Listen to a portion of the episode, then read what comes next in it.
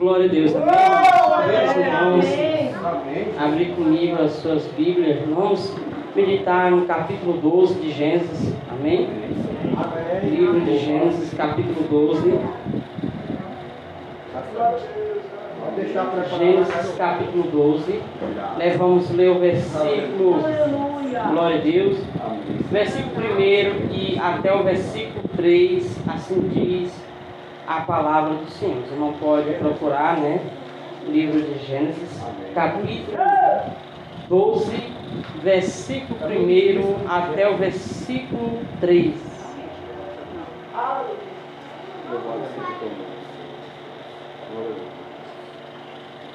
Glória a Deus.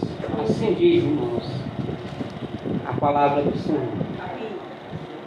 Ora, o Senhor disse a Abraão: sai da tua terra e da tua parentela e da casa de teu pai para a terra que eu, que eu te mostrarei. E far-te-ei uma grande nação, abençoar-te-ei e engrandecerei o teu nome, e tu serás uma bênção. E abençoarei os que te abençoarem, e amaldiçoarei os que te amaldiçoarem, em ti serão benditas todas as famílias da terra. Podeis sentar.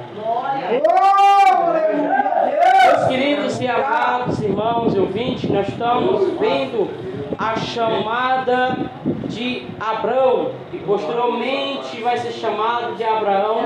Nós vimos que Deus ele escolhe este homem, chama este homem para que ele saia do meio da sua parentela, mas tudo isso para se cumprir o seu, seu propósito, que o meio desta chamada deste homem sairia da sua descendência aquele a quem ia ser o remitor, o salvador da humanidade, a qual Deus escolheu este homem também que desta, deste homem sairia uma descendência que se separaria, que lutaria para ser um povo único e exclusivo de Deus.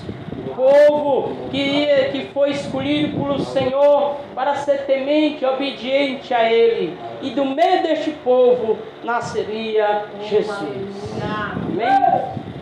Então, nós vamos ver nesta noite, meus queridos, vários princípios importantes da chamada de Abraão. Primeiro princípio, a chamada de Abraão levou a separar-se da sua pátria, do seu povo, dos seus familiares, para se tornar estrangeiro e peregrino na terra. Em Abraão, Deus estava estabelecendo um princípio importante de que seus deveriam separar-se de tudo quanto impede o propósito divino na sua vida. Então nós vimos aí primeiro que que Deus chama Abraão para separar do meio da sua pátria, sai do meio da sua família.